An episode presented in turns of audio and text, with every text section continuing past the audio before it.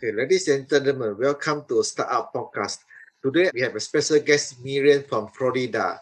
So she, after working for 25 years as a marketer with expertise in the ethnic and compliance, Miriam from the Brazil entered the world of fashion design, and now she serves the women that are to help them to become the more feeling empowered by its message. So welcome, Miriam. Thank you so much, Pete. I'm happy to be here. Okay, Miriam, could you introduce yourself more detail to our audience again? Sure, absolutely. So I was born in Brazil and I came to the United States for college. And I graduated with a degree in advertising design. And I worked and I started my own firm after working for some companies. Mm-hmm. And I worked in my own firm for 25 years, mostly by myself. My husband worked with me a little bit. I hired freelancers as needed, but my company was mostly me. And I worked for big pharmaceutical companies doing a work in ethics and compliance. I mm-hmm. taught that being ethical is good for business. But when adversity hit, I needed a change. Yeah. And I became a fashion designer. I didn't know anything about fashion. Uh, but I wanted to do something in the creative field and something that I didn't know anything about because I wanted to drug myself with work. You know, I wanted to be so busy that I wouldn't feel the pain that I was going through at that time in my life. So I had to learn everything from how to do a tech pack, you know, measurements, how to design clothing. And for two years, I did regular clothing, you know, just designs, but I wasn't feeling fulfilled. I, because in my work in design, because I worked with ethics, I was fulfilled. I, I loved it. And I didn't know how to change my company in a way that it had a meaningful story until that story came to me. And that was I received a WhatsApp message from a friend. And in that message, there was a young Thai man who described the Japanese art of kintsugi. I had seen the art of kintsugi before, but I didn't know the philosophy behind it.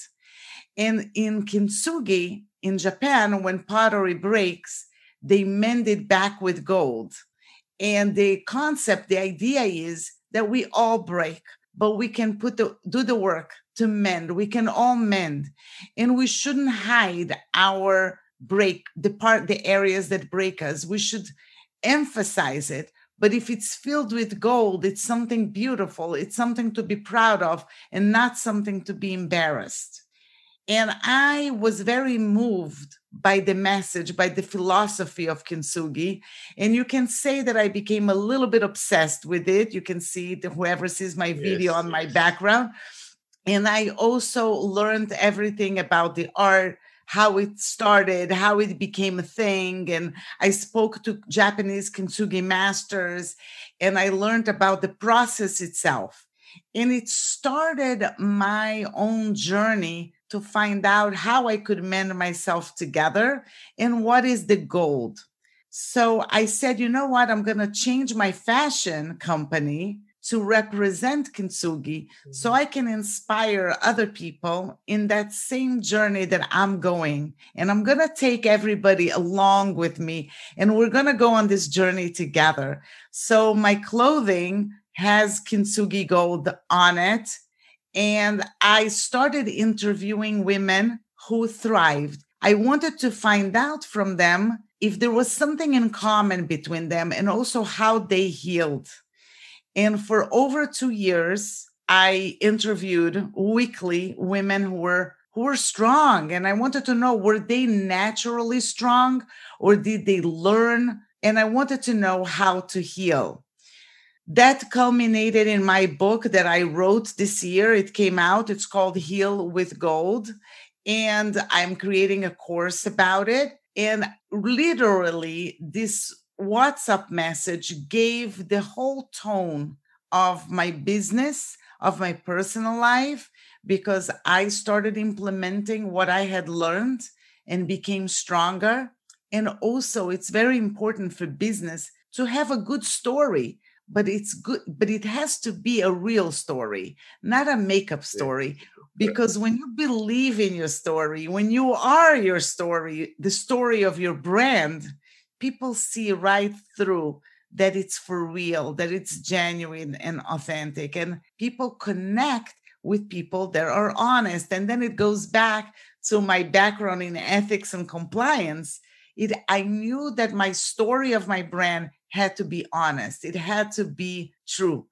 So i highly recommend for business owners to really figure out what is their message? What is the purpose of them doing what they are doing?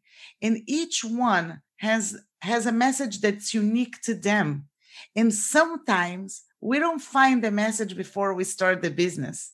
Sometimes we're brought into that business and we only find out later why world navigated you in a way that you fall into it. Because to be honest with you i i did not think that i was going to end up in fashion. It's not that i am passionate about fashion. There are some fashion designers that they love clothing. They love to get dressed you know? It is about the fashion. For me it's not. For me it's about empowering women so I needed my fashion to have a message that when women put the clothing on, they would feel stronger because that's all all I wanted to create is to create a community through clothing, through book writing, through course, through through I have a Facebook group, but it's creating a community where people can say, "You know what? Yes, I'm going through adversity, and yes, I'm sad, and yes, I'm, I feel broken, but no, it's tempor it's not forever. This is temporary. I could do the work to mend and I can find what's the gold in my life and I can apply it and then live like that. Live like this beautiful kintsugi piece that people, you know, love and and pay a lot of money because it's very interesting. The kintsugi ceramics you know when you buy a piece of ceramics it could be mm. really cheap. You can go to a to a thrift store or to some local ceramics place. You can buy something for 10 15 dollars. But after it breaks and it's mended in kintsugi style that small piece could be hundreds of thousands of dollars because the work to do kintsugi is extremely time consuming and you also have the gold which is expensive. But the work the time is so valuable. I spoke to a kintsugi master, a Japanese kintsugi master who lives in New York, and I said to him, "Can you teach me in one day how to do it?" And he said, "No, Miriam, you don't understand. The waiting for the lacquer to dry, it is time consuming and it's part of the process of kintsugi. You can't speed that up." And it taught me such an amazing message that sometimes we have to wait we have to be quiet. We have to introspect. And those times they are not nothing times. They are periods of growth but in a quiet way. And they require patience. Patience is a virtue not spoken so much right? We speak about all the the sexy beautiful you know things about you know resilience and not giving up and being determined and hustling and keep going. But patience quiet hearing the messages hearing your soul that's very crucial. And it's crucial for personal growth and it's crucial for a business growth because you need to really sometimes we're trying to make something work that is broken beyond repair you know that it's not right that it's not your message that it's not your purpose. So you keep at it and you keep at it and you keep at it but it doesn't grow because that's not where your strength needs to be put into. So sometimes we also need to stop and listen to that negative space and to and to hear what our inside is speaking because you know Peter, when I was doing fashion, when I started it, I wasn't happy at all because I don't care about fashion so much. And I'm very simple by nature. And I had to stop and say, why in the world did I stop a company that was doing well? I had big pharmaceutical clients to, to work in fashion that is not something that I even enjoy. But you know what I heard? What what through the process of me being quiet and trying to listen was that I discovered that I needed to be around women, not for the purpose necessarily of clothing them, mm. but for the purpose of empowering them. And I had to figure out how I was going to do that with fashion because I, I had invested so much. And so for two years, I was in fashion, not happy. Yeah, I was selling, but I, I didn't see the potential of tremendous growth until I switched it and I started telling my story in the stories of the women that I interviewed. And I was, I started using that voice to empower women and to explain to them that when they wear clothing with kintsugi in it, they should mm-hmm. be empowered because they're strong. They have within themselves what they need, all the tools that they need to mend and to put their pieces back together. So once I started telling the story, I started loving what I was doing. And once you love what you're doing, it shows in everything that you do. You know, people that read my book and they send me messages afterwards, they see that I put my passion into it because it wasn't so much about the book sales. It was about how many people's lives I can transform, how many people I can show them that they have what it takes to put their pieces back together like a kintsugi piece. So that's why after that you you come up with the academic so called the happiness study academic, right? Yes. So when I wrote my book, I wanted to vet the book. I wanted to make sure, first of all, that what I was saying was true. I don't want to ruin anybody's lives, right? And here I am writing a book in which I'm telling people these are the top 10 things that you need to start doing to thrive top 10 things that you need to do so you can achieve joy.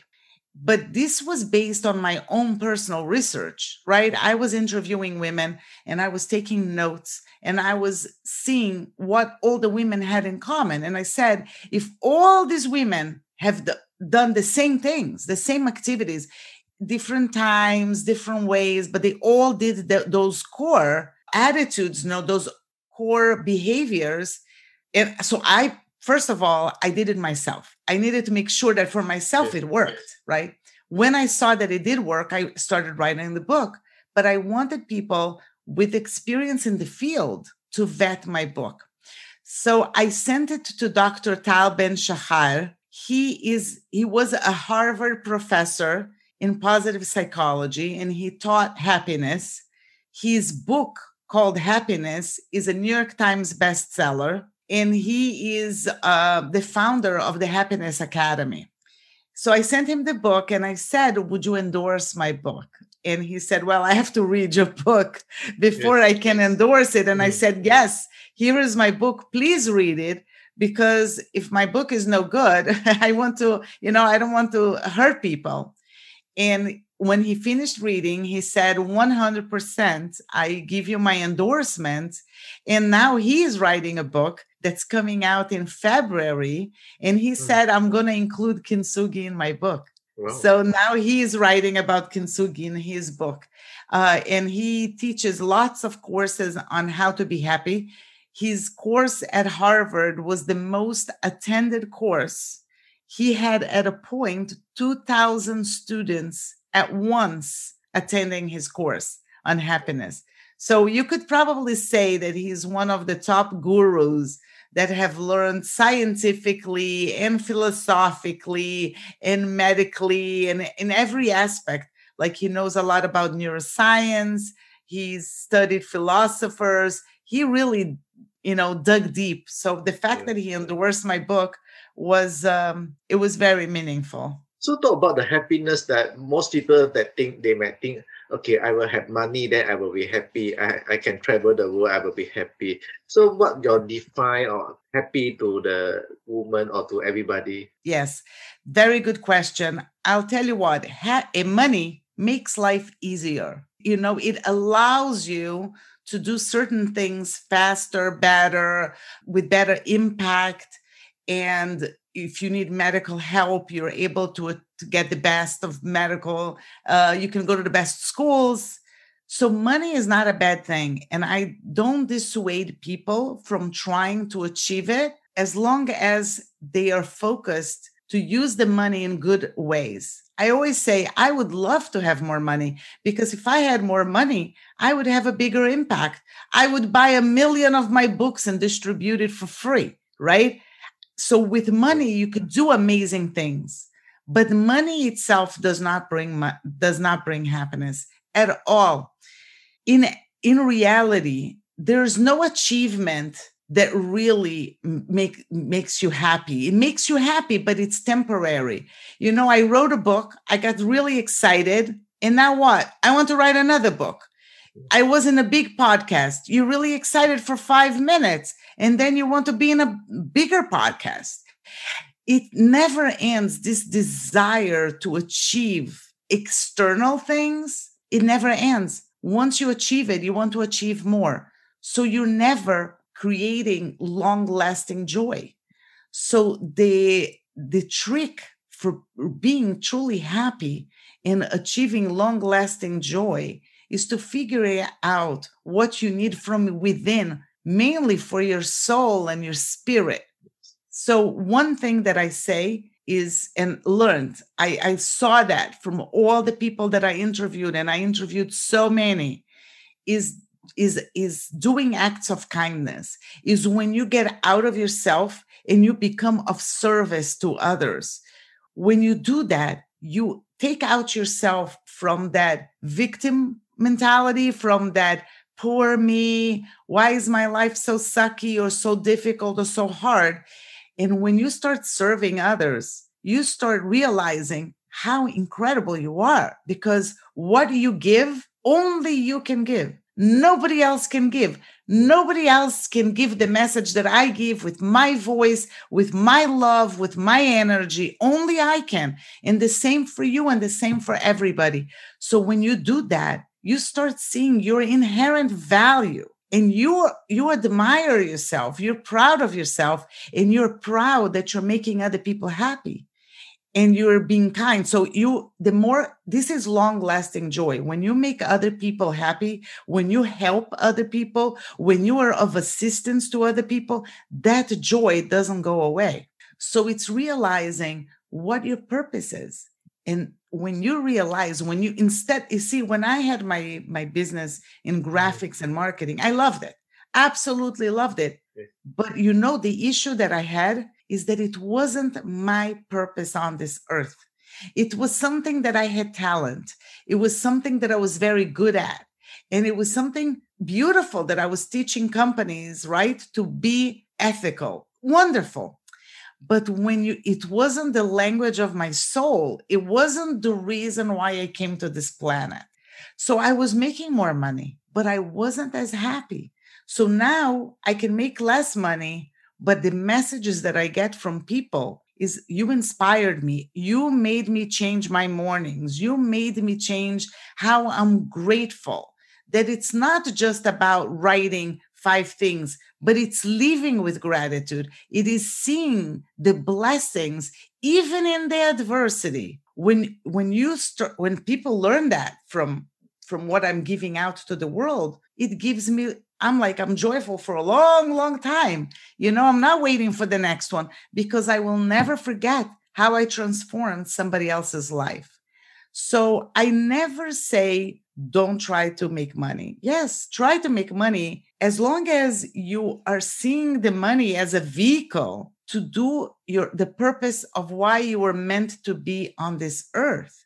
And when you find your true purpose, that is happiness. When you know why you're here, who you need to impact, how you need to impact, and you do that work, that's joy. That's long lasting joy. Yes, quite true. Yes, we need to find our own purpose that so that we can have the, the own happiness.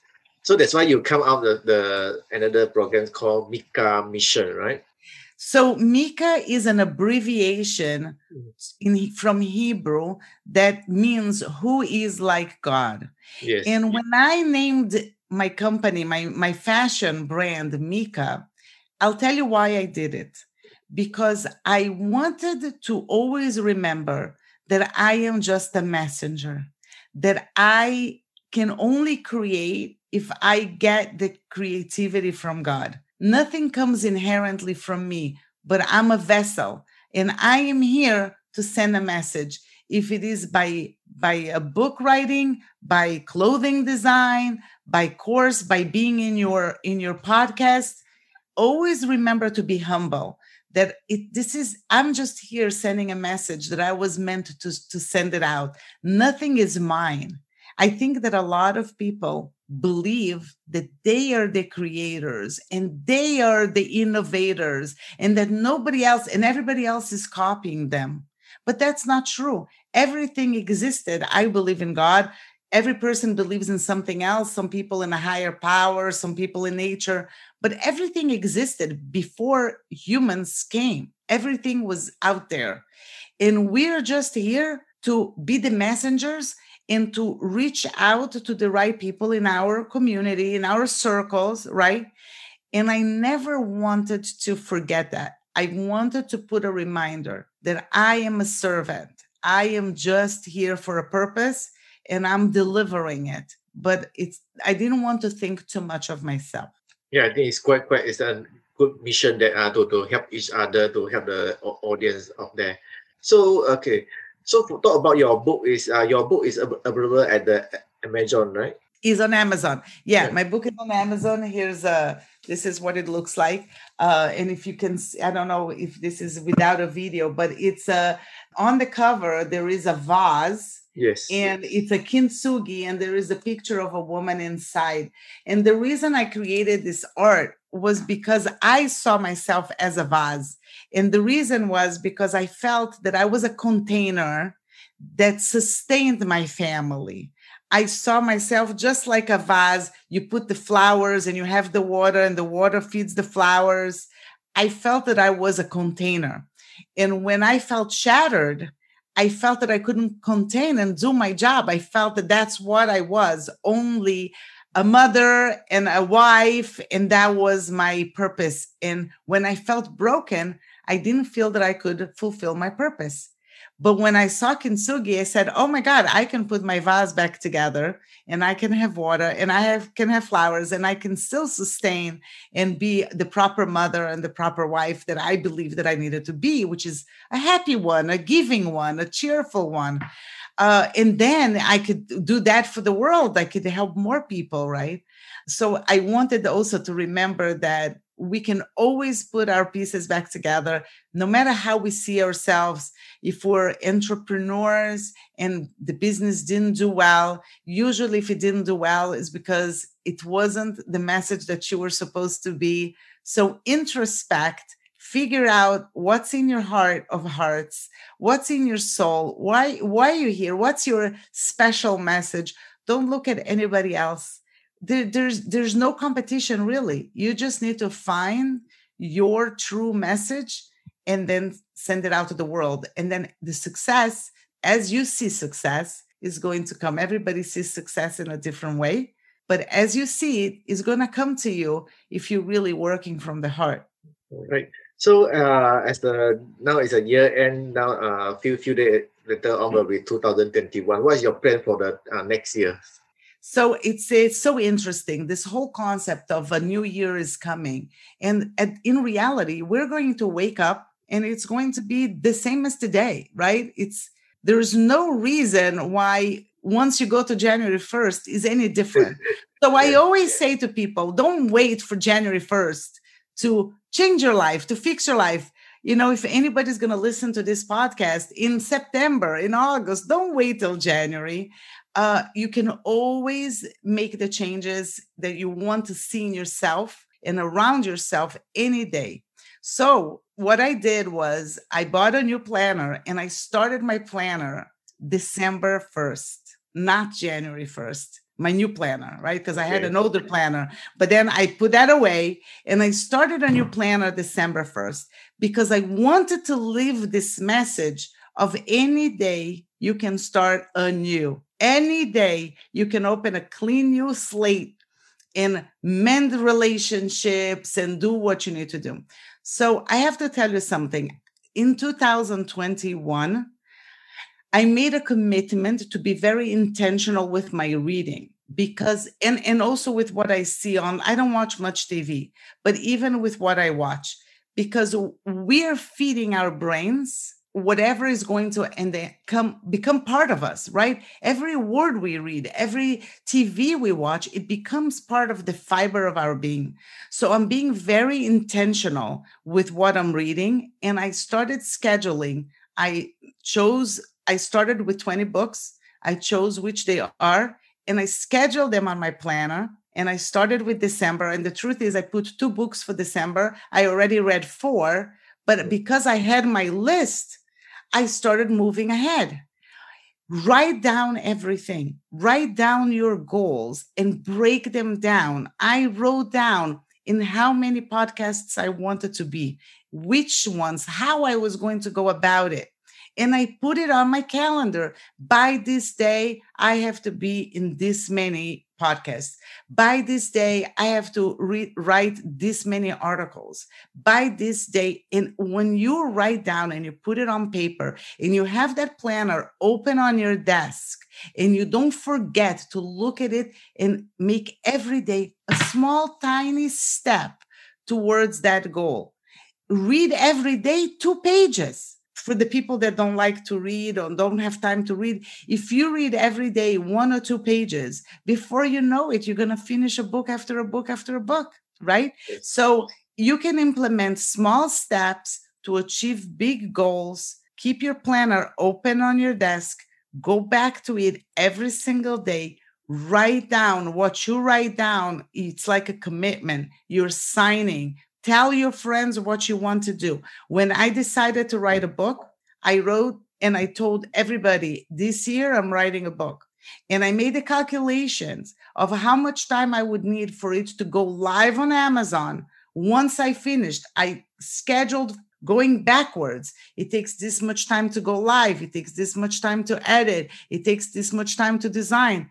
And I made my schedule and I knew that by June, it had to be done writing in order to be live. So when you do planning like that, you will accomplish things. Take one small goal, make it happen. When you see that you made it happen, you're going to make bigger goals, more goals, and you start attaining them. You're going to be, feel so powerful. That is a joy producing activity when you see progress and progress over perfection doesn't have to be perfect. My book is not perfect. It's still helping people. Next book will be a little bit better and better and better. But keep doing, keep moving forward. Okay, it will come to our end with our interview session. What is the last uh, message you want to share with my audience? I want to just introspect. Take time to look and dig deep. Don't look at what everybody else is doing. Don't worry about anybody else.